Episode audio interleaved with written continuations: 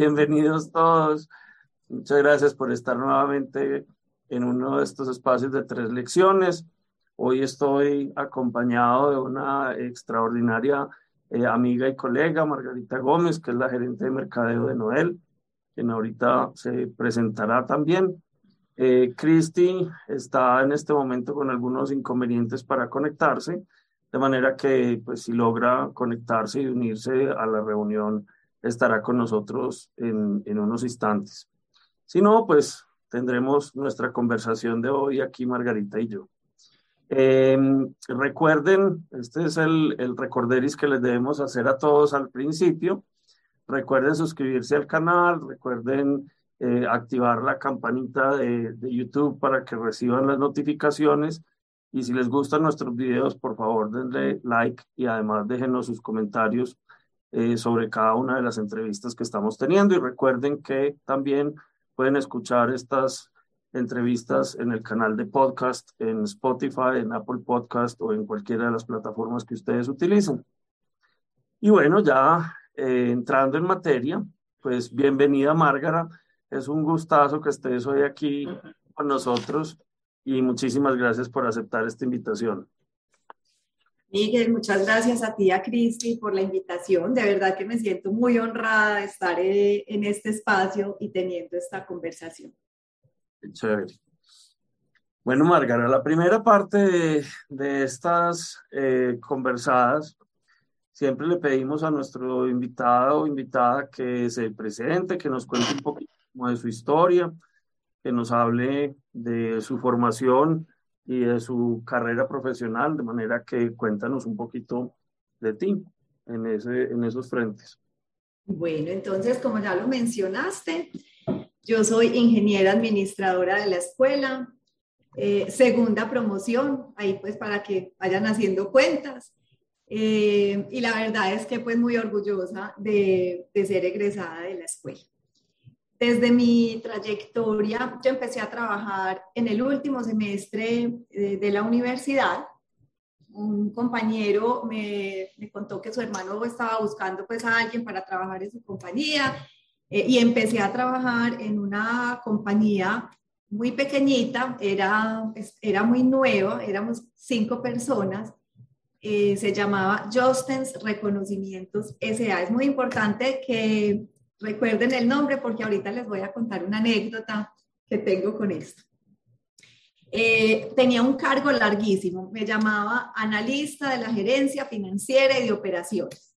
Entonces, ¿Qué, ¿Qué, hacíamos nosotros? Vendíamos eh, unos programas de outsourcing en eh, incentivos y reconocimientos para clientes y para empleados. Eso pues era una cosa que sonaba súper sofisticada, empecé a trabajar ahí.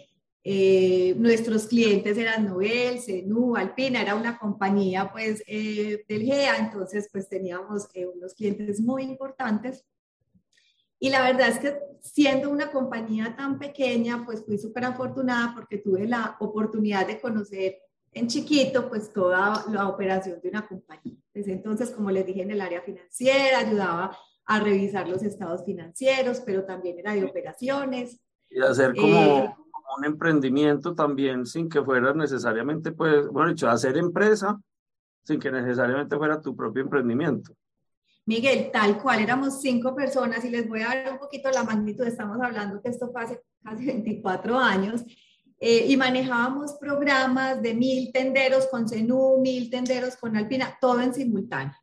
Yo manejaba las operaciones, acuérdense pues que estaba en la universidad, entonces vivía metida en una bodega, eh, supervisando todo y organizando y pegando y mandando todos los eh, premios que teníamos en esos programas y resolviendo chicharrones, porque ustedes se pueden imaginar en ese número de tenderos los reclamos de que no me llegó, llegó malo, no me funciona, o sea, esto era un caos y ahí pues, eh, pues la verdad es que creo que todas esas son oportunidades de aprendizaje, firme al frente del cañón, pues resolviendo todos esos temas.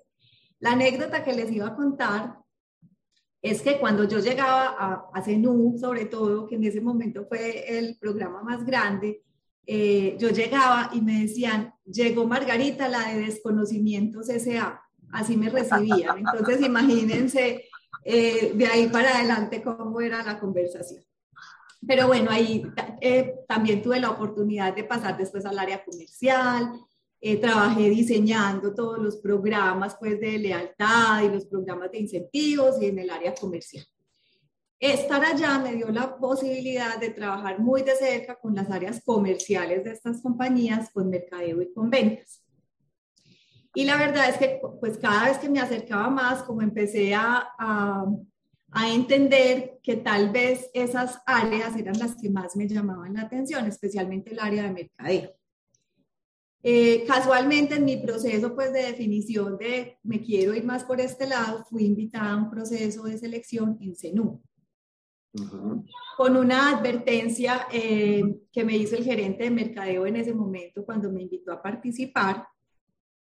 Y es que él estaba buscando, quería eh, contratar a una persona muy junior que pudiera formar pero en, ese momento CENU era parte de Noel, tenían un solo presidente y existía un vicepresidente del negocio cárnico.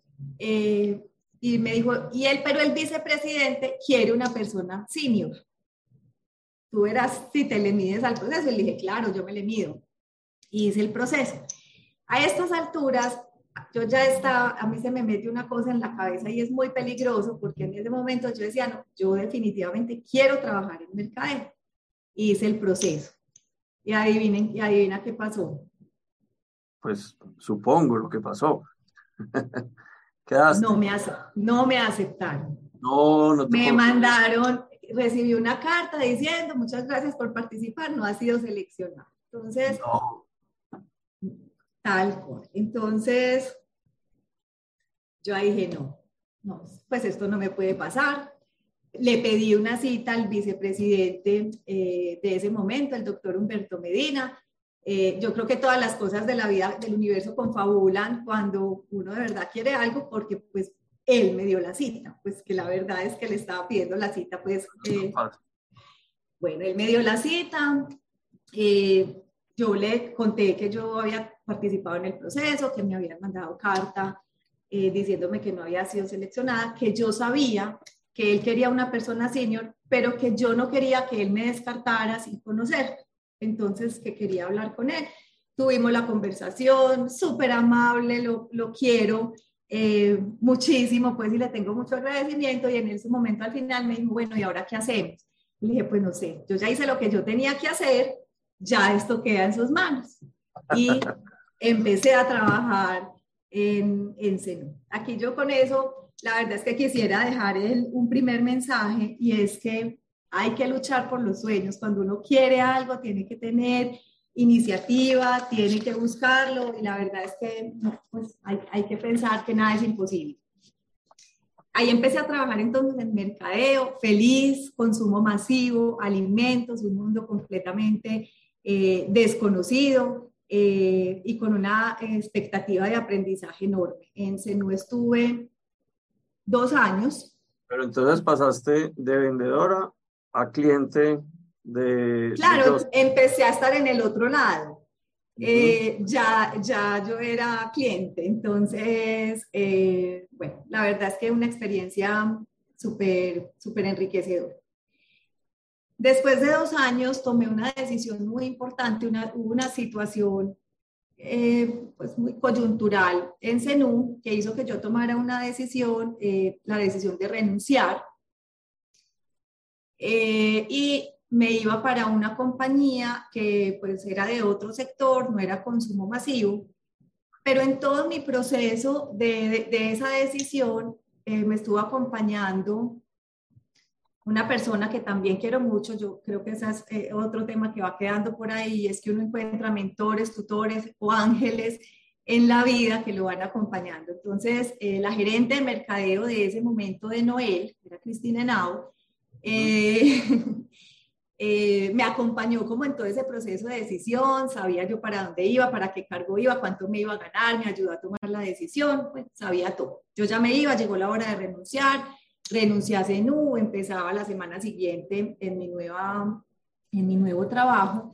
Eh, vine a Noel a despedirme de ella y del doctor Carlos Mario Giraldo, que en ese momento era el presidente, nosotros nos quedamos pues con el doctor. eh, con él. Y al otro día me llama Cristina y me dice, Márgara, me acaban de aprobar una vacante en mercadeo.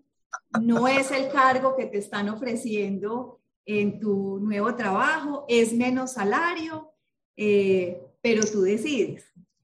Y yo le dije, Cris, pero es que yo empiezo a trabajar la semana entrante y, nunca se me va a olvidar. Me dijo, tú decides si te pones colorada un ratico o pálida toda la vida. Ahí está Entonces, Quiero invitar a Cristina a una conversación de estas. Yo la quiero. Ah, la espectacular. Además, tiene mucho que contar. Así es. Bueno, resulta que pedí cita en, en, la otra compañía, fui a dar la cara, conté lo que me había pasado y dije pues que no, iba a ingresar y empecé a trabajar en Noel. Para mí ha sido una, una decisión súper importante eh, en mi vida. No me he arrepentido ni un solo día de, de, esa decisión que tomé y empecé a trabajar en Noel, que la verdad es que eh, ha sido una compañía que me ha ofrecido pues como todas las posibilidades de crecimiento en lo personal, en lo laboral. No he tenido tiempo de aburrirme aquí. Empecé, yo empecé a trabajar como, señor, Ah, eso te iba a preguntar, llegaste a Noel en esa posición con Cristina y, qué responsabilidad tenías. Era jefe de marca junior de festival y de mini chips.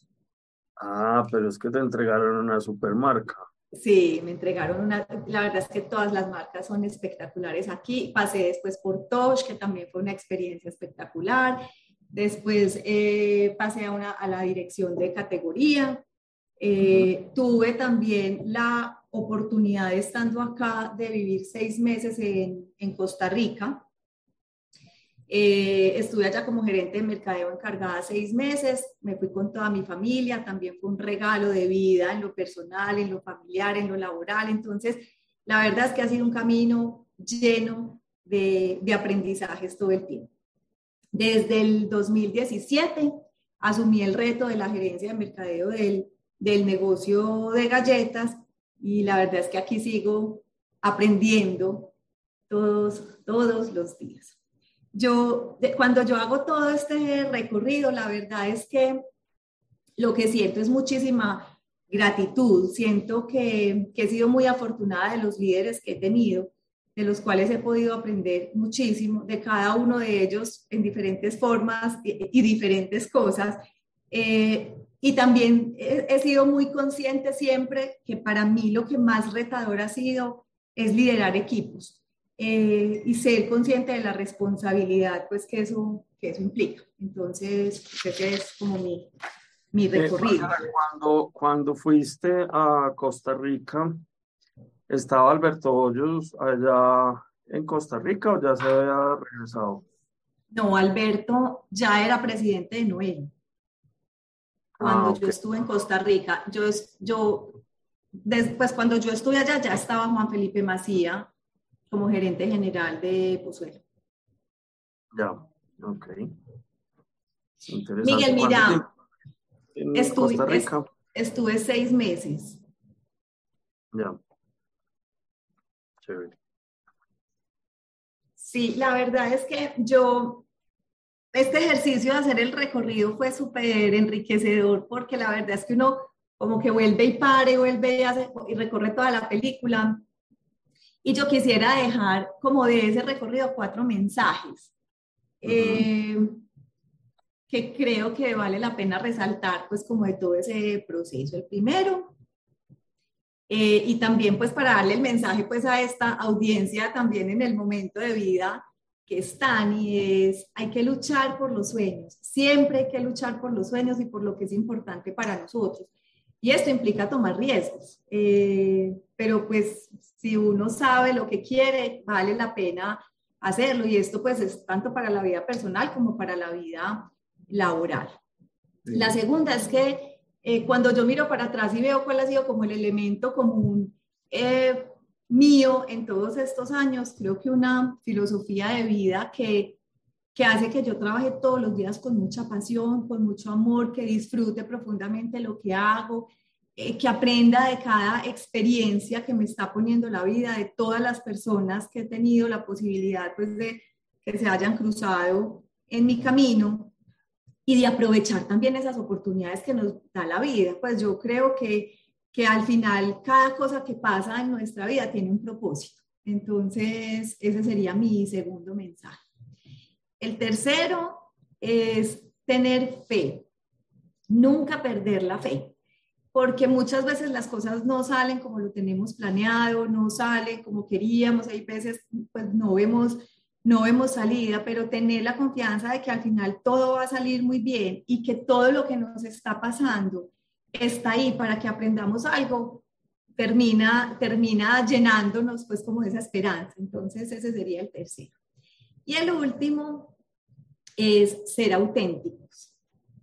Eh, y ese es uno que, que uno, no sé, en algunos momentos de la vida uno puede dudar, puede querer eh, ser o parecerse más a alguien o, olvidar algunas de, sus, de las cosas que son parte de su esencia. Y la verdad es que por, ningún, por ninguna circunstancia vale la pena dejar eh, de ser lo que tú eres. La verdad es que yo creo que uno siempre debe eh, expresar lo que piensa, expresar en lo que cree, nunca perder de vista eso que es. Eh, independiente del entorno, independiente de los retos que tenga, eh, pero mantener esa esencia y mantenerse fiel a esa esencia creo que es otra, eh, otro elemento bien importante en ese recorrido. Súper, súper chévere están esos, esos cuatro aprendizajes, esos cuatro mensajes de este recorrido, muy bacano. Bueno, eh, Márgara, y, además creo que están como relacionados con tu primera lección. Entonces, ¿por qué no empezamos con, con las lecciones? Bueno, listo. Entonces, mis tres lecciones las voy a, dar para que las eh, tengan y vamos desarrollando cada una. La primera es propósito. La segunda es construir confianza, que tiene que ver con la vulnerabilidad. Eh, y la tercera es desarrollo de otros. ¿Listo? Entonces vamos a empezar con propósito. Como tú dices, muy alineado eh, con esos mensajes y esos aprendizajes que he tenido pues en este recorrido en el que hasta ahora voy. Eh, y quisiera compartirles una fórmula que encontré en un libro que me gustó mucho y es que el propósito es igual a tu contribución más tu pasión. Cuando uno eh, habla de propósito, la verdad es que todos necesitamos tener un propósito, todos necesitamos saber que estamos haciendo nuestro mejor trabajo y que ese trabajo tiene un significado, que ese trabajo está haciendo la diferencia. Entonces, cuando abrimos esa fórmula, tenemos la contribución y la contribución tiene que ver con la acción. La contribución es qué valor estás agregando, cuál es el impacto que estás teniendo, cuál es la diferencia que estás haciendo. Y esa contribución tiene unos elementos eh, tangibles e intangibles. Los tangibles son, eh, pues, cuál es tu expertise técnico, cuáles son tus entregables y cuál es tu resultado. Eso es lo que podemos eh, medir, pues, concretamente. Y hay otros que son más, menos fáciles de, de, medir y tal vez de identificar. y quisiera resaltar solo uno de esos intangibles y es la influencia porque la influencia es esa capacidad de ganarnos los corazones y las mentes de los otros para poder liderar ese cambio que queremos liderar. Es esa habilidad de poder articular esa visión y poder pintarla y hacer que las otras personas se enganchen en ellas y jueguen eh, hacia ella también. Entonces, eh, esa sería pues como esa, esa primera parte de la fórmula que es la contribución. La segunda es la pasión. Y la pasión tiene que ver con la motivación. La pasión es esa energía, es esa gasolina eh, que nos mueve, es esa inspiración que termina alimentando esa acción. Eh, finalmente, la pasión es esa inspiración que hace que tú disfrutes y estés entusiasmado por lo que estás haciendo. Esto aplica para todo en la vida, pues no solo para lo laboral. Yo al final la defino, es como es eso que hace que los ojos te brillen todos los días. Eh, entonces, esa, esa fórmula me pareció muy interesante y empiezo entonces a conectar que pues ese propósito de vida o tu propósito pues sí, de vida, eh, cómo se conecta con el propósito de la compañía para la que tú trabajas. Porque para mí, por ejemplo, es fundamental que mi propósito de vida esté alineado con la compañía para la que estoy trabajando. Y, yo aquí quisiera pues mencionar que pues afortunadamente pues me siento muy orgullosa de pertenecer al grupo Nutresa eh, y el grupo tiene una, un propósito que a mí me gusta y me inspira mucho y es construir un mundo mejor donde el desarrollo sea para todos. Eh, y la verdad es que yo creo que eso hace que el trabajo que hago todos los días tenga muchísimo más sentido. Adicionalmente, entonces voy a hablar del rol en el que estoy hoy, que viene a sumarle a esto que estamos hablando. Y es que cuando nosotros estamos eh, manejando y construyendo y desarrollando marcas, eh, tenemos una responsabilidad también muy grande. Y es cómo esas marcas de verdad fortalecen su propósito y, y lo traen a la vida con acciones que de verdad impacten de manera positiva las personas, la sociedad y el planeta. Entonces, cuando uno empieza a ver todo esto, pues la verdad es que el trabajo se vuelve súper inspirador, porque tenemos un para qué que va mucho más allá, en mi caso, de vender galletas.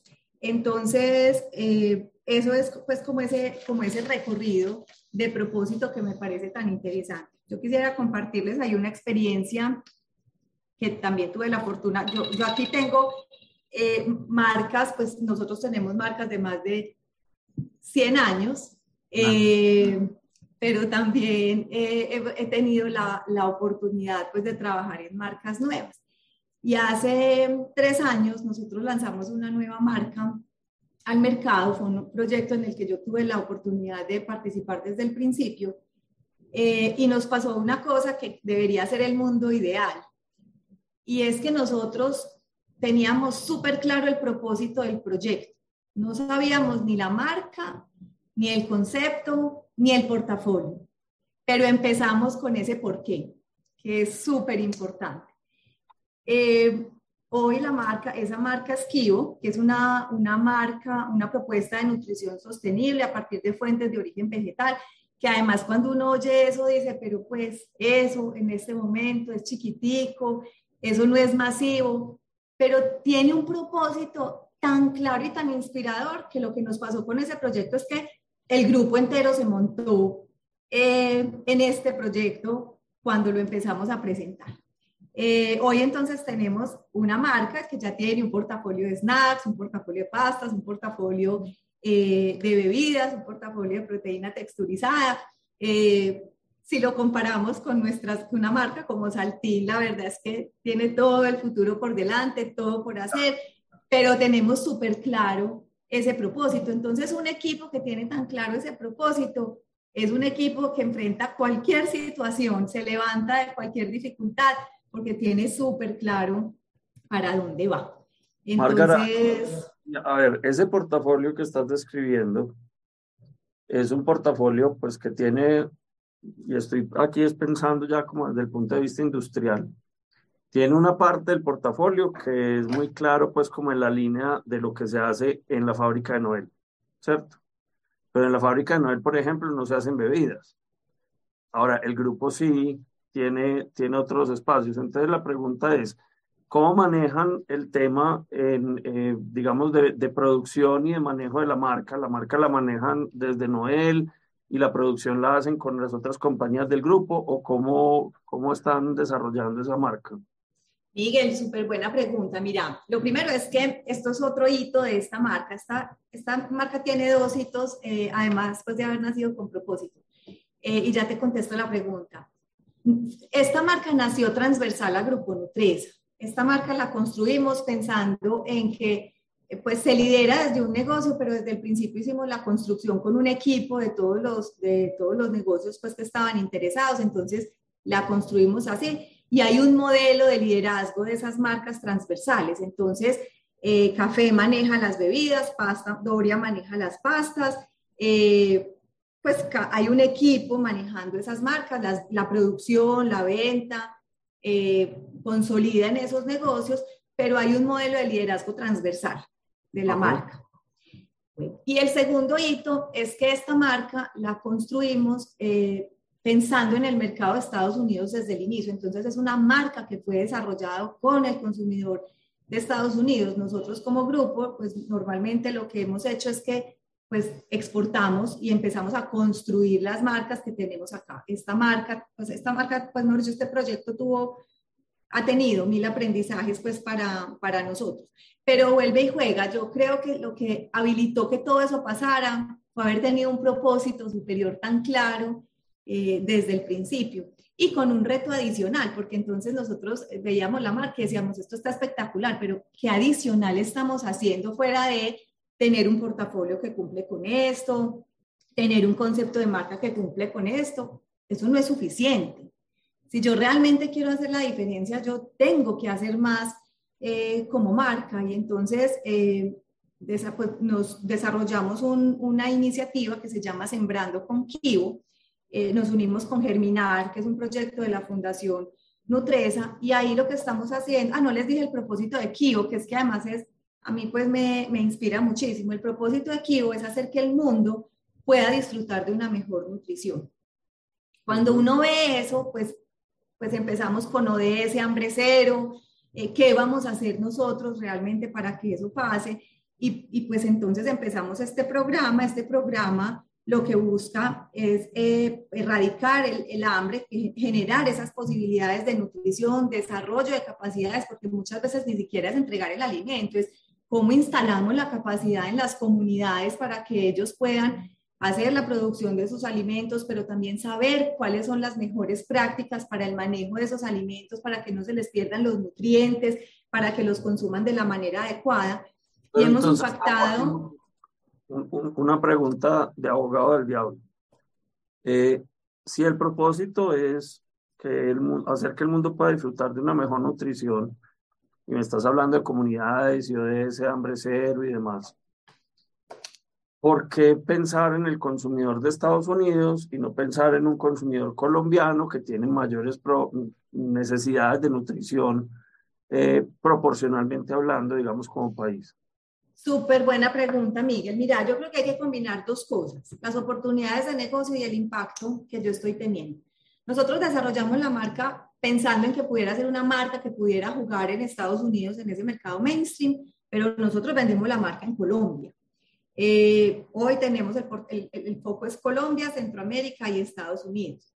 El programa lo tenemos en Colombia, arrancando en Colombia, pero nuestro objetivo es tenerlo también en Centroamérica y tenerlo también en Estados Unidos, porque son necesidades distintas. En Estados Unidos el tema de hambre se termina volviendo es más un tema de malnutrición, eh, de un tema de hábitos eh, súper complejos y demás. Entonces, muy buena pregunta porque lo hicimos más como una oportunidad de negocio, porque pues finalmente para estas compañías mantener marcas con volúmenes muy pequeños, que aquí todavía estas cosas son de nicho, se vuelve muy difícil, pero si yo le logro dar masa crítica, la apuesta la seguimos haciendo en Colombia con, con toda, porque nosotros somos los responsables de desarrollar este tipo de hábitos y este tipo de consumo y dar este tipo de alternativas al mercado. Entonces, es como una apuesta dual, diría yo, pero, pero sí está la apuesta pues en, en Colombia claramente.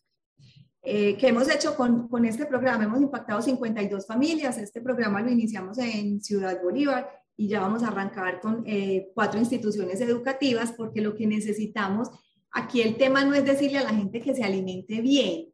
Tenemos que enseñarle qué significa eso. Tenemos, este programa tiene unas huertas eh, comunitarias, pero eso no es suficiente. Hay que decirles cómo combinan sus alimentos, cómo los manejan, demás. Entonces, eh, todo esto como para contarles que ese propósito además se deriva en un montón de cosas, es una responsabilidad muy grande, no es solo declarar ese propósito, sino también encaminar todas las acciones eh, que realizamos nosotros desde la marca para llegar a cerrar las brechas o a, cumplir ese, ese, ese propósito. Y eso finalmente lo que hace es que moviliza toda la organización, porque está súper claro el propósito nos da un marco de actuación súper claro. Las decisiones son más fáciles cuando yo tengo ese propósito definido. Lo que no me apunte a ese propósito no me agrega valor. Entonces, eh, bueno, para resaltar, pues entonces como una de esas bueno, y una, y una cosita que, que, tú estabas hablando ahorita y es que tú encontraste la forma de conectar tu propósito de vida con tu propósito, con el propósito de la organización para la cual trabajas. Entonces, ¿cómo fue ese proceso de encontrar tu propósito? Pues, o de, o de llegar a un punto en el que dices, oiga, ¿sabe qué? Es que esto que la organización está persiguiendo me, me realiza plenamente. Miguel, mira, me encanta la pregunta, porque para mí el trabajo de propósito es un trabajo en construcción, mi, mi propósito personal. Eh, me, me, parece dificilísimo, pero he venido trabajando mucho en él. La verdad es que, pues además como organización, esta organización promueve mucho también eso y nos entrega muchas herramientas, pues para que, para que podamos avanzar en eso. Mira, yo al final, como lo termino interpretando es si el impacto que yo estoy buscando tener hace sentido para mí. Y, y, cuando yo veo, y voy a hablar de grupo para no empezar a hablar de cada marca, pero yo vibro cuando, cuando hacemos este ejercicio con cada marca, porque es que cuando yo veo cómo el posicionamiento de cada una se puede traducir eh, en esos propósitos y en esos impactos, la verdad es que es espectacular. Además, porque cada una desde su posicionamiento eh, tiene territorios muy distintos en los, en los que puede aportar. Eh, entonces, no, el proceso sigue en construcción, pero yo te voy a decir eh, por qué yo siento que está conectado, porque vibro completamente eh, con esto, porque a pesar de todas las dificultades que nosotros podamos tener, de lo que enfrentamos, pues y ahora en los últimos años sí que más, al final siento que todo vale la pena pues que, que, tiene mucho sentido lo que estamos trabajando y que necesitamos cada vez generar ese mayor impacto. Entonces, bueno, te, te contaré cuando crea que, que, el tema está cerrado. Ojalá algún día, yo no sé si eso se cierra. Y, y haces, voy a hacer una pregunta que está relacionada con tu tercera lección, pero no, no quiero adelantarme, pero quiero hacer la pregunta ahora y es, ¿haces trabajo con tu equipo eh, en el sentido de ayudarles o de, o de, invitarlos a que ellos conecten ese propósito de vida con el propósito de las marcas y con el propósito de la organización. digo ahora. Sí, pero no lo suficiente. Pues creo, de hecho es un tema que está en nuestras, en nuestras agendas. La verdad es que hay muchos temas que se nos han ido aplazando por diferentes eh, circunstancias. Nosotros eh, cuando empezó la pandemia justamente eh, teníamos ya planeado un ejercicio de equipo precisamente para eh, ayudarnos a definir a cada uno nuestro propósito personal. Y al final hacer el, ejercicio, porque es muy importante, si ese propósito personal sí está conectado con el propósito del grupo, porque es súper importante. la verdad es que yo no sé, yo no sé cómo será trabajar en una empresa donde yo vea el propósito, donde no haya propósito, y entonces, ¿cuál ahí es el sentido? Entonces, ese es, es, es un, algo que tenemos pues en este momento en, en, agenda, sí está dentro de los, de los puntos de la agenda, pero desafortunadamente se nos ha ido aplazando. Entonces es un debe que tenemos. Lo hablamos mucho, pero no hemos hecho el ejercicio. bueno, entonces vamos a tu segunda lección. Miguel, mira, yo quisiera dejarles eh, dos frases eh, para cerrar este tema de propósito. Hay un libro que a mí me gusta mucho, que es El hombre en busca de sentido de Víctor Frank. Él es un eh, neurólogo, fue un neurólogo y psiquiatra que sobrevivió a un campo de concentración nazi. y hay dos frases que a mí me marcaron mucho y es, una es, la vida nunca se vuelve insoportable por las circunstancias, sino solo por la falta de significado y propósito. Ese es uno. Eh, y la otra es que él hablaba mucho de que hay algo que al ser humano nadie le puede robar y es la libertad interior. La segunda frase es que la libertad interior que nadie te puede arrebatar confiere a la vida intención y sentido. Entonces, creo que es un buen cierre pues, para este capítulo de, de propósito. Bueno, vamos al segundo punto que es construir confianza y yo lo tengo planteado muy desde la vulnerabilidad. La verdad es que pues cuando uno revisa cualquier relación humana, pues no es posible si no hay confianza. Un matrimonio, un negocio, una amistad, eh, una relación eh, laboral. Nosotros trabajamos con personas, cada uno de nosotros tiene una historia, tiene un sistema de valores, tiene un sistema de creencias, todos llegamos con un equipaje eh, cargado. Eh, y la verdad es que si nosotros no nos conectamos desde esa esencia de cada uno, yo creo que es muy difícil eh, generar esa, esa confianza. y en ese proceso, el reconocernos vulnerables, yo creo que es fundamental. Y Brené Brown, en El Poder de la Vulnerabilidad, eh, me encanta como enmarca pues este, este tema, porque ella lo que habla es que la vulnerabilidad es un poder y es una fuerza que cada uno de nosotros tiene, que no busca que nosotros pues lo, lo abordemos desde una manera decadente o haciendo énfasis en nuestras deficiencias o nuestros errores, pero sí desde una capacidad de reconocer con mucha valentía quiénes somos realmente nosotros y cómo nos aceptamos. Es un tema de aceptación y de aceptarnos imperfectos como somos. Cuando yo reconozco esa necesidad, cuando yo reconozco esa vulnerabilidad y esa imperfección, la verdad es que se empieza a reconocer esa necesidad que tenemos de los demás. Eh, cómo nos conectamos, cómo somos aceptados así como somos y cómo somos comprendidos también por esos otros. Entonces, eh, esta lección va como pues, al final como aprendizaje, superar esa vergüenza de exponernos, eh, pues al final lo que hace es eh, conectarnos de manera mucho más fuerte pues con las personas. Y, y, esto pues, ¿qué quiere decir? Que la verdad es que no está mal decirle a un equipo, me equivoqué, pues estoy reconociendo mi error, estoy asustada, eh, no sé cómo hacer esto, no sé qué hacer en esta situación. Eso no nos hace menos competentes, eh, eso no nos quita valor, eh, pero sí nos lleva a conectarnos muchísimo más con los otros. Entonces, me, gusta, me gusta mucho que entendamos e-, ese tema de la vulnerabilidad. Una pregunta que quisiera hacerte frente a eso, relacionado pues como con algunos temas que hemos venido trabajando aquí en la universidad y que me imagino la respuesta también por alguna conversación previa que tú y yo tuvimos, pero para dejarla aquí en este espacio. Y es, cuando uno va llegando a ciertas posiciones en las organizaciones, el imaginario popular es que uno tiene que mostrarle al mundo que se sabe todas las respuestas del libro, ¿cierto? Que uno, que uno se las sabe todas, eh, que, que no importa que vengan a preguntar, yo voy a tener una respuesta siempre para ellos, cosas de ese estilo.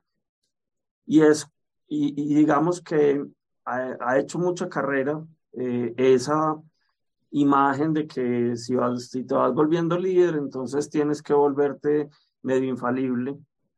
Y por el otro lado, lo quiero conectar también con una particularidad y es eh, el tema de género, que también en muchas organizaciones, yo sé que no es tu caso porque ya lo, lo había preguntado abiertamente antes, pero en muchas organizaciones eh, las mujeres entran a trabajar y entran con la idea de que tienen que masculinizarse para poder llegar a posiciones de, de liderazgo dentro de la organización. Y una de las características de la masculinización es precisamente quitar la vulnerabilidad, porque digamos que hemos asociado siempre eh, eh, socialmente, históricamente, el tema de la vulnerabilidad con las mujeres y el tema de los hombres como, como muy, eh, sí, no tan vulnerables, pues, sino un poco más fuertes y demás. Entonces, esa, esa pregunta quería hacerte y es, ¿cómo llegaste a esta conclusión de entender, oiga, la vulnerabilidad también es un poder, eso me encantó. Y la vulnerabilidad es algo que no demuestra debilidad, sino que eh, es una característica humana y está bien que los jefes digamos, me equivoqué o no supe o lo que sea. Miguel, mira, se me pasan muchas cosas por la cabeza con esa pregunta que me haces. Voy a tratar de, de organizarlas de la mejor manera. Yo creo que lo primero puede ser es, ¿cuál es tu objetivo? Y lo voy a poner en estos términos. Yo siento que he hecho una carrera súper linda, pero nada, ningún cargo de los que yo he tenido los he buscado, los he presionado. Eh, yo simplemente he hecho lo mejor que creo que puedo hacer. Yo simplemente me he conectado con lo que tengo. Yo creo que eso a mí... decías ahorita. Claro, a mí de verdad que yo nunca he aspirado a ningún cargo, yo nunca he tenido una presión personal porque ya llevo tanto tiempo en este cargo y necesito pasar al otro. Esa, esa no es mi motivación. Mi motivación eh, es sentir que tengo retos, es sentir que estoy aprendiendo, es sentir que estoy aportando. Yo creo que eso me a mí, voy a hablar de mi caso particular, a mí me, me ha terminado dando mucha libertad, porque yo nunca he trabajado por dar una impresión o porque me vean de cierta manera. Eh, o porque sé que a esta persona le gusta esto, entonces yo debo acomodarme a eso. Yo siempre he sentido en mi trabajo, y, y, lo agradezco también, porque puede haber compañías en las que eso no sea tan fácil, pero yo aquí siempre me he sentido con la libertad de ser exactamente como yo soy, de ser imprudente cuando soy imprudente, de reírme a veces cuando no, no era para tanta risa, eh, pero entonces yo creo que eso lo libera uno de una presión. Y en los momentos que la he sentido, porque la verdad es que cuando, pues en la medida que también he ido creciendo y que como te decía, para mí lo más retador de ir creciendo en, en mis posiciones ha sido el reto de manejar equipos. Para mí eso, eso siempre me ha retumbado mucho porque es que yo digo, es que pues gran parte de lo que les pase a ellos está en mis manos, no todo, cada uno pues es responsable de su camino y de su autodesarrollo, pero un líder es muy importante también en ese, en ese camino. Ahí es donde tal vez a veces he sentido esa presión de, uy, pucha, ¿qué hago con este equipo? No sé qué hacer acá. Y la verdad es que mi decisión siempre fue, pues si no sé, no sé, y eh, no sé qué hacer. Pues, ¿qué hacemos? Pensemos todos. Eh, pero yo he tenido siempre esa libertad. Yo la verdad es que te digo que nunca he sentido, pues, por ejemplo, frente al, al comité, cuando llegué, la verdad es que a mí me preguntaban cosas y yo decía, no, no tengo ni idea. Obviamente mi responsabilidad era salir y eh, revisarla, trabajarla, estudiarla y demás. Pero, pero nunca, yo te digo que yo nunca me he sentido juzgada por mostrar esa, esa vulnerabilidad. Te voy a decir, yo no era tan consciente de esto. Cuando empecé a, a, a seguir a Brené Brown, como que dije, pues esto es, qué tan importante, no era tan consciente que eso era, pero yo creo que hay un poco esa libertad de, para mí, yo, para mí siempre ha sido muy importante ser fiel a lo que yo soy y a lo que yo creo, eh, a mis valores, a mis principios, y eso yo creo que me facilita a veces muchas cosas, porque pues el día que no, que no funcione así como soy, pues sé que ya no estoy en el lugar que debo estar. Entonces, no, sé si te contesté, pero... No, sí, claro que me contestaste, pero es que además te hice la pregunta con una doble intención y es, pues, hacerle un reconocimiento, por lo menos de mi parte, a, a ese estilo que tiene esa organización donde tú trabajas. Es decir, tú has tenido la fortuna de trabajar en, en, en la compañía bajo unos liderazgos de unas personas que son profundamente humanas. Eh, y Alberto pues estuvo aquí conversando con nosotros hace, hace, no sé, ya como un año o algo así. Eh, y entonces pues quien tenga dudas puede oír la, la entrevista con, con Alberto Hoyos. Pero, pero yo sí quería como resaltar eso porque yo admiro eh, mucho pues, del grupo en general y particularmente de Noel, ese, como esa esencia de, de, decir, oiga, es que aquí las mujeres no tienen que masculinizarse, aquí las mujeres no tienen que venir con una máscara, aquí no le pedimos a la gente que trate de ser fuerte si no es fuerte, sino que aquí el que es auténtico puede desarrollar su carrera perfectamente siendo quien es sin necesidad de cambiarse o de perder su esencia eh, como nos lo acabas de narrar tú, pues. Por, eso quería también como hacerte la, la pregunta. Porque es una Sí, yo, yo y, no lo mencioné al principio, pero pues yo, me, yo pues ustedes vieron mi recorrido profesional, yo soy formada completamente en Grupo Nutresa y yo me siento muy afortunada de eso y es lo que estás mencionando. Uno, pues porque es una compañía superhumana, pero además porque entiende también ese tema de liderazgo desde la humanidad. Eh, desde, desde cómo nosotros le damos sentido a cada cosa que estamos haciendo y cómo impactamos. Entonces, eh, al final, sí, y por eso lo menciono, para mí ha sido fácil. Puede ser que para otras personas y en otro contexto sea un poco más difícil, aunque sí tengo que decir algo. Muchas veces, eh, y lo voy a hablar por esta compañía, porque muchas veces uno se encuentra con personas que creen que deben actuar de cierta manera o, o, callar un poco lo que piensan más para tratar de agradar al otro. Y, y mira, en esta compañía no funciona así, pero también hay veces tenemos unas barreras mentales, nosotros, no nos las pone el entorno, no las ponemos nosotros.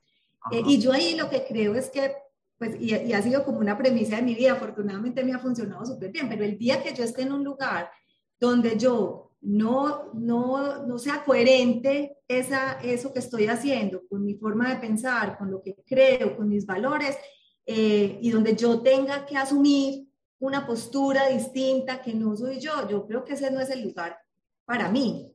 Eh, pues porque al final nadie va a poder brillar de esa manera, yo no puedo pretender ser lo que no soy, yo no puedo, y yo aquí lo, lo digo mucho, yo tengo una anécdota con un, jefe hace muchos años donde obviamente el ímpetu eh, uno lo va madurando un poquito, a mí todavía me falta eh, bajar un poquito esos niveles de acelera y de pasión, pero, pero en una discusión súper eh, super acalorada, él me estaba pidiendo que yo no dijera lo que estaba diciendo porque eso no era lo que, lo que quería oír el presidente.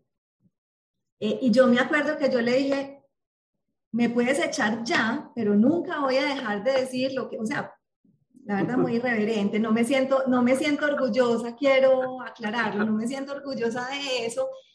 Eh, Quizá por la forma, pero lo que estaba haciendo era simplemente ser auténtica con, con, pues, y defender que tu punto de vista es tu punto de vista. Y también quiero aclarar algo, y estoy de acuerdo, el tema fue la forma, eh, pero, pero, pero sí refleja un poquito eso. Ahora, eso no quiere decir que si yo estoy, no estoy de acuerdo con algo, di mi posición y se toma una decisión distinta, yo me la juego igual como si estuviera de acuerdo, porque creo que también es importante. La mentalidad corporativa, ¿cierto? Sí, Exacto, yo creo que ese otro pedacito también es importante porque también somos parte de un, de un colectivo eh, y cada uno no puede pues eh, estar eh, defendiendo y haciendo solamente lo que individualmente piensa. Entonces, pues, bueno, una última pregunta con, esa, con esta segunda lección y es, em, me gustó una cosa cuando hablas de, de, la, de la vulnerabilidad, porque, digamos, de, de las tendencias o de, lo que uno estudia de mercadeo de los últimos años, eh, una, hay una tendencia fuerte a tratar de mostrar las marcas como, como personalidades, ¿cierto? Y una de las características que más se busca hoy en día es que la marca logre mostrarse vulnerable, es decir, que la marca, como tú decías ahora, sea capaz de decir, me equivoqué, pues ahora que estamos sobre todo en, en, la época de redes sociales, que es tan fácil que un community manager ponga una publicación y que después resulte que no era por ahí la cosa. Entonces, se, se es muy necesario, por eso me, me gustó mucho como lo presentaste, porque es una característica de lo humano, pero también desde tu trabajo es una de esas características que uno tiene que tratar de desarrollar en las marcas, ya, ya con una perspectiva más técnica, digamos. Miguel, sí, y es todo un reto. Es todo un reto porque pues, las marcas no son, no son de las compañías, las marcas al final son de los consumidores. Eh, y obviamente eh, entregar ese control genera una exposición que pues tiene detrás una decisión muy importante de eh, entregar Eh, completamente. Yo ahí qué puedo decir, nosotros pues estamos en ese camino, obviamente el grupo tiene también unos, unos principios eh, muy claros y muy marcados dentro de su modelo eh, de actuación, pero lo que corresponde pues de nuestro lado de, del tema de gestión de marcas es ser muy coherentes.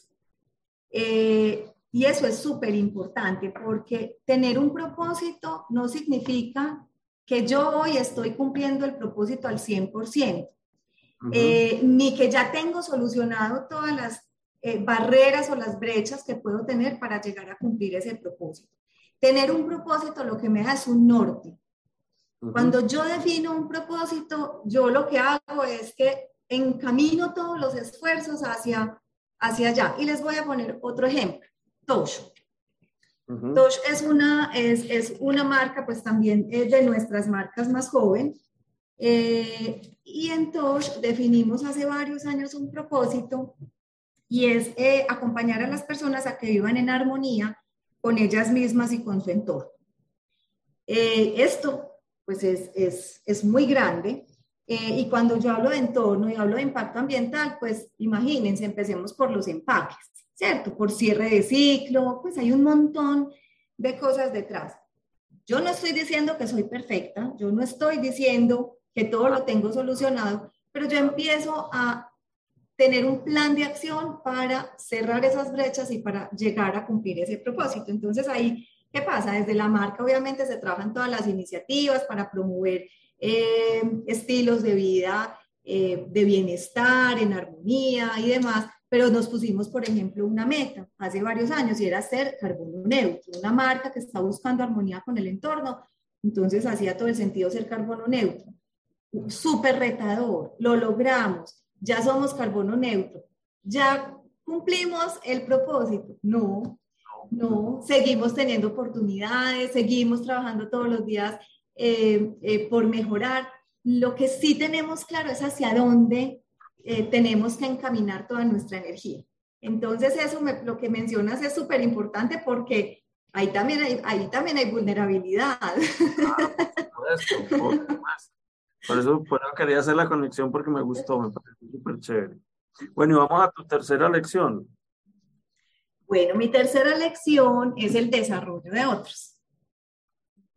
Y la verdad es que eh, no le hace honor el título porque yo, pues lo que también he aprendido en este camino eh, y sigo aprendiendo porque creo que esto nunca se acaba, es que eh, nosotros no podemos hablar de desarrollo de otros si no hablamos de autodesarrollo. Yo no puedo dar lo que no tengo. Eh, entonces ahí yo quisiera resaltar cinco puntos en este tema de desarrollo de otros. El primero es autoconocimiento y autodesarrollo y yo creo que ahí es muy importante nosotros darnos el tiempo, dedicarle tiempo a conocernos. Eh, la verdad es que sin ese autoconocimiento es imposible lograr un proceso de transformación. Entonces, eh, muchas veces, pues nosotros evadimos ese tema o preferimos hablar de otras cosas o hacemos que, que por ahí no es, eh, pero es, es, muy importante, es muy importante valorarnos, es muy importante identificar cuáles son esas oportunidades que tenemos, para qué somos muy buenos, en dónde brillamos, pues todas esas cosas son muy importantes entenderlas y hacernos cargo de ese proceso de cierre de brechas. Y la verdad es que aquí también lo hemos entendido en el grupo y es que nadie te va a desarrollar. Pues el trabajo lo tienes que hacer tú, claro, un líder te puede acompañar, te puede dar herramientas, pero, pero eso es un proceso que es completamente individual, voluntario y que depende pues como de esa, de esa decisión y de esa intención de hacerlo. Eh, aquí que es importante, yo creo que es hacernos cargo de las cosas, uno también pues lo ve mucho en este mundo corporativo, hay veces nos dedicamos como a buscar disculpas, esto no se logró por esto, esto no se logró porque este no me entregó, esto no se logró porque es que en, mi caso mercadeo, pues porque operaciones no, porque ventas no, porque... Y la verdad es que todos tenemos que hacernos cargo de lo que nos corresponde. Eh, y lo hablo en ese, en, ese término de como procesos, pero también como personas. Eh, la verdad es que el entorno siempre estará que yo haga conmigo adentro, la manera como yo eh, analice y reaccione frente a los estímulos que hay, solamente depende de mí. Y yo tengo unas, yo, yo tengo dos elecciones, me quedo justificando y diciendo que no he crecido, no me han dado oportunidades, no porque pues el otro no es, porque el jefe no me ve, porque eso, o me hago cargo y entiendo qué es lo que tengo que trabajar. Para mí esto hace mucho sentido, o ha hecho mucho sentido desde todo este acompañamiento pues que hemos tenido nosotros aquí en el tiempo, es porque al final para mí el, el gran beneficio de esto es que todo te ayuda a ser una mejor persona. Eh, y yo creo, yo siempre pongo eso primero, porque yo para qué quiero tanto desarrollo laboral y profesional si no estoy siendo una mejor persona. Creo que además no es como tan posible. Yo no puedo dar lo que no tengo, definitivamente. Entonces, eh, para mí hace mucho sentido, pues, como ese tema de, de, ese autoconocimiento y ese autodesarrollo. El segundo punto, eh, que la verdad yo a esto no le había dado antes tanta importancia y, y, desde un eh, programa de entrenamiento que tuvimos, pues, o de acompañamiento, eh, para mí fue muy valioso, es el tema del feedback como responsabilidad, no solo de los líderes, de cada uno de nosotros como miembros de equipo, eh, y ese feedback, pues, muy fundamentado, pues, en las conversaciones. Y ese además está atado con ese punto de confianza, porque al final eh, pues para generar confianza yo tengo que generar cercanía y para generar cercanía tengo que tener conversaciones. Eh, y ahí me, quisiera pues resaltar, hay una, hay una frase en un libro de Álvaro González Alorta, de Talking Manager, que, que dice, nos jugamos la vida en las conversaciones que tenemos y en las que no tenemos. Mm. Eh, y la verdad es que cuando uno, pues cuando nosotros vemos cuántos conflictos familiares eh, se podrían solucionar con una buena conversación, cuántos conflictos laborales, eh, cuántos conflictos de amigos, pues eh, yo creo que hace todo el sentido. Y lo que nos termina pasando es que pues tanta tecnología, un ritmo tan agitado, cada vez tenemos menos tiempo, se reemplazan muchas conversaciones, está el chat, está el correo, están los mensajes, y eh, creemos que estamos muy conectados y pues cada vez nos hemos ido desconectando un poquitico más. Entonces, eh, aquí viene pues este punto de cómo logramos conversaciones que inspiren, que construyan eh, y que nos acerquen. Y ahí, pues ahí hay un punto importante y es que esas conversaciones hay que prepararlas. creo que hay veces no le damos tanta importancia a eso y, y pues la verdad es es bien, bien importante eh, entenderlo de esta manera, porque la verdad es que pues yo debo preparar cuál es el mensaje que quiero dar, qué es lo que quiero expresar, pero además emocionalmente también me tengo que preparar, porque primero tengo que llegar eh, súper dispuesta a escuchar atentamente, a escuchar con empatía. Eh, muchas veces nos están hablando y nosotros ya estamos preparando la respuesta. No, tiene que haber una disposición genuina a realmente entender qué es lo que nos está diciendo el otro. El otro es permitirle al otro expresarse de la manera pues que se, que se quiera expresar. El tercero es abandonar suposiciones y juicios, eso, y, yo por eso te insisto tanto que esto todavía está en construcción, porque creo que aquí todavía eh, yo sigo trabajando mucho en esto, y es, eh, nosotros nos hacemos juicios muy fácil. Eh, suponemos cosas por no hacer las preguntas correctas eh, o por no hacerlas siquiera. Entonces, eh, creo que ese es otro punto importante y lo otro es tener la apertura para tener la, la mente, estar la mente abierta, estar dispuestos a construir y aportar. Entonces, esos serían pues como los, los puntos que quisiera resaltar de, de esas conversaciones. Súper. Súper bien. Bueno, y el último es humildad. Eh, humildad y apertura para nunca parar de aprender. Eh, creo que ya lo había mencionado pues en mis, en mis puntos anteriores, pero yo creo que eso es clave. Yo creo que el día que uno sienta que ya no tiene nada para aprender, algo está mal. Eh, algo, no, algo no está funcionando muy bien. Y yo creo que todos los días tenemos la oportunidad de aprender muchas cosas, de aprender de cada persona pues con la que tenemos eh, al frente, eh, de aprender de los jefes, de aprender de, no sé, la verdad es que yo creo que aprendemos en todas las cosas con las que todos los días estamos en contacto. Entonces, todas las relaciones, claro, de los subalternos también se aprende, de, los colegas. De todos, de todos. Entonces, ese sería mi, mi último punto en, eh, en, en desarrollo de otros, que empieza por el autodesarrollo. Súper, muy bacán. Bueno, pero tú traes unas bajo la manga, tenías por ahí una ñapa. Yo tengo una ñapa, una ñapa que me encanta y la quiero compartir. Bueno, resulta que Alberto nos compartió algún día eh, un video. Además, el título, cuando yo lo empecé a ver, no, no me sonaba tanto porque era la educación como un arma. Eh, bueno, la verdad, no me acuerdo muy bien del título, pero en ese video, que además era muy largo, era del doctor eh, Valentín Fuster, que es un eh, cardiólogo español. Eh, él, él, habla de su entendimiento de la vida como un reto continuo y a mí eso me encantó, pero además él dice que tiene una fórmula de la felicidad y del éxito. y la verdad es que para mí cuando yo eh, vi ese video, me conecté muchísimo con esa fórmula. Creo que es un buen resumen de, de muchos de los puntos eh, que hablamos anteriormente, entonces les voy a dejar esa formulita que es eh, igual a 4 T's más 4 A's. Ok. Guays, no sé cómo se dice. Bueno, las 4 T's. Las 4 T's tienen que ver con nuestra madurez personal, ¿cierto? Entonces, la primera es tiempo para reflexionar.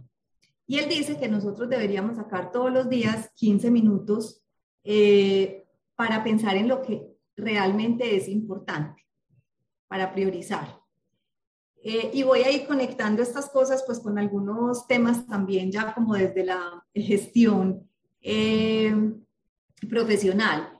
Creo que eso está muy ligado a tener tiempo para la autogestión, tener tiempo para priorizar. entonces, Primera T, tiempo para reflexionar. La segunda T es talento. Eh, y él habla de la importancia de realmente saber cuál es tu talento. ¿Qué es eso para lo que tú eres eh, tan bueno? Eh, y creo que también está pues muy ligada con ese punto de autoconocimiento. La tercera es transmitir positivismo que pues creo que no necesita mucha explicación, y la cuarta es tutoría. Y él habla de la importancia de dejarse acompañar y aconsejar por los expertos. Eh, también lo mencioné pues como en mi, en mi recorrido profesional. Para mí también ha sido súper importante y he tenido pues como grandes eh, tutores para usar el mismo término. Entonces esas son las cuatro T's. Las cuatro A's tienen que ver con cómo nosotros nos presentamos al mundo cómo nosotros ayudamos a nuestro entorno. Eh, y él insiste mucho en que es fundamental sentirnos útil. Yo creo que tiene toda la razón. ¿Cómo, ¿Qué estamos entregando nosotros a ese entorno? Entonces él habla de actitud positiva y dice, pues no es, no es simplemente decir, pues que sí, pues somos positivos por eso, pero es entender que aunque tengamos dificultades, pues vamos a encontrar soluciones y debemos mirar hacia adelante buscando esas, esas soluciones. Y aquí lo relaciono también con un reto súper grande eh, que tenemos nosotros como líderes y es mantener viva esa esperanza. Porque, y aquí la verdad es que es un término que se habla mucho, eh, Carlos Ignacio nos lo repite eh, muchísimo y yo creo que tiene todo el sentido, eso es parte de nuestra responsabilidad como líderes. La segunda es aceptar lo que eres. yo no tengo que estar buscando lo que no soy, ni mirando lo que tiene el otro. no, yo acepto lo que yo soy, lo que yo tengo y con eso estoy tranquila. La tercera es autenticidad. Con lo que no es. Exactamente. Y tiene que ver con este tercero que es autenticidad. Eh, que también se relaciona mucho con lo que hablábamos ahorita, eh, mantener tu esencia, ser el mismo hables con el que hables, estés en el entorno eh, que estés, es, yo no sé, es como siempre dejar tu sello independiente de, de con quién eh, estás. Y el, la última es altruismo, eh, que me encanta porque él lo que dice es que, y creo que tiene toda la razón, y es que la gente más feliz es la que da. Y ahí es como nosotros salimos de nosotros, de nuestro pedacito y de verdad servimos a la sociedad en la que estamos, eh, de la que somos parte. Entonces, esa era, esa era mi ñapa, la verdad es que me encanta y me parece una forma que hace mucho sentido. Bueno, Margarita, entonces, eh, pues aquí en este momento invitamos a quienes están conectados que si quieren mandarnos alguna pregunta para Margarita, nos la dejen aquí en el chat y yo la leeré enseguida. Y como Cristi pues no se logró conectar, me va a tocar a mí hacer una tarea que siempre hace ella. A mí nunca me queda tan bien hecha como la, la hace ella, pero no importa. Y es tratar de resumir o tratar de hacer una compilación pues de, de tus tres lecciones. Entonces, tus tres lecciones fueron propósito. Eh, cuando hablamos de propósito, nos dijiste que el propósito era la sumatoria entre la contribución de uno y la pasión de uno, entendiendo eh, que la contribución pues tiene unos tangibles y unos aspectos intangibles como la influencia. Y la pasión, me encantó tu definición, tú dices que es eso que hace que te brillen los ojos eh, todos los días. Eso me pareció una buena manera de, de definirla. Em, y hablamos también de, la importancia, pues, como de conectar el propósito de vida con el propósito de la organización donde uno está eh, trabajando. Y nos hablaste del libro de Víctor Frankl, de El hombre en busca de sentido, con esas dos frases que son muy poderosas, la vida nunca se vuelve insoportable por las circunstancias, sino por la falta de sentido, y la libertad interior confiere sentido a la vida. La segunda lección eh, tú la definiste como la construcción de confianza desde la vulnerabilidad y hablas de cómo nos conectamos con los demás a través de, de, la esencia de cada uno y cómo en la medida en que logramos esa conexión se construye confianza. Y nos hablaste de cómo la vulnerabilidad es también un poder, implica aceptarnos con nuestras imperfecciones eh, e implica también pues entender cómo somos aceptados por los otros. Y la tercera lección fue el desarrollo de los otros. Y aquí nos hablaste de, tres elementos eh, relacionados con ese desarrollo de los otros. El primero es el autoconocimiento y el autodesarrollo. Eh, cómo debemos también empoderarnos o ser responsables cada uno de nosotros de ese ejercicio de desarrollarnos eh, individualmente. Mm, hiciste un comentario que me pareció muy chévere y es que dices que el gran beneficio de todos estos ejercicios de, de auto, eh, de autoconocimiento es que todo esto nos lleva a ser mejores personas. Y eso me pareció muy bacano. El segundo elemento tiene que ver con el feedback y esas conversaciones que los líderes deben tener con sus equipos nos hablaste de una frase también muy buena, nos jugamos la vida en las conversaciones que tenemos y en las conversaciones que no tenemos. Y pues cómo es importante preparar esa, esas conversaciones eh, desde la escucha empática y también tratando de liberarnos de, los prejuicios o de los juicios que usualmente construimos en las conversaciones. Y el tercer elemento es la humildad y la apertura para nunca parar de aprender. Esa ha sido una obsesión de este programa, de, digamos, de mencionarlo nosotros, es como, eh, y como un mensaje sobre todo para los estudiantes en el sentido de que es muy importante uno siempre mantenerse aprendiendo y aprendiendo. Eh, y nos hablaste de cómo se aprende pues en todas las relaciones, tanto las jerárquicas como las horizontales, como las eh, los aprendizajes con los subalternos. Y nos compartiste una ñapa, que son las cuatro T's, que tienen que ver con la madurez personal, tiempo para reflexionar, talento, transmitir positivismo y tutoría. Y cuatro A's, que son la actitud positiva, aceptar lo que eres, autenticidad y altruismo. ¿Me falta alguna? Algún muy buen resumen, muy buen resumen, Miguel. Muchas gracias. Pues le hubiera quedado mucho mejor a Cristi con pero, pero se hizo lo que se pudo. Bueno, eh, no tenemos por aquí ninguna pregunta. Pues Márgara, me, me encantó esta conversación. Eh, creo que nos diste además un batallón de material para estudiar porque nos hiciste referencia a muchos autores y a muchas eh, fuentes distintas que yo creo que vale la pena pues como escoger de ahí eh, muchas cosas para, para cada uno trabajar. Ah, bueno, aquí nos llega una pregunta de, eh, desde, de Henry Velázquez. Dice, Margarita, Noel es una empresa icónica para los colombianos. ¿Cómo entrar en un mundo cada vez más digital y global sin perder esa tradición propia de Noel? Muy buena pregunta, Henry. Yo creo que voy a sonar un poquito repetitiva, pero creo que tiene que ver con, con, lo que mencioné de ese ser fiel a la esencia en lo personal.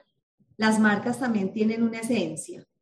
Eh, y ahora, pues mencionando el propósito, yo creo que las marcas tienen que, nuestro reto es mantener las marcas vigentes, pero sin perder la esencia. Y yo creo que ahí hay unos eh, retos, pues muy interesantes, porque lo que tenemos que encontrar es cómo nosotros evolucionamos y nos, y nos actualizamos para seguirnos conectando desde esa esencia. No sé si estoy siendo clara. ¿Qué quiero decir? Eh, Saltín Noel. Saltín Noel es una marca de 100 años. Eh, Saltín Noel tiene en su esencia la unión familiar. Eso está eh, pues en su, en su ADN. Lo que pasa es que las familias cambian ya las familias no son papá, mamá, tres hijos. Eh, tengo un montón de modelos de familia. Entonces, yo creo que lo que tú estás mencionando es cómo yo si soy fiel a lo que es esa marca, ahí lo voy a atar al propósito, porque entonces esta esencia termina además ayudándonos a definir ese propósito. Pero, y lo voy a mencionar de esa manera, sí, mi propósito de manera muy simplificada es eh, promover la unión familiar yo lo que voy a hacer es que voy a usar medios distintos, porque pues finalmente ya los tradicionales pues no son suficientes, uso medios distintos, pero también tengo que usar ejecuciones distintas, porque lo que sí tengo que hacer es entender qué significa unión familiar para las generaciones nuevas.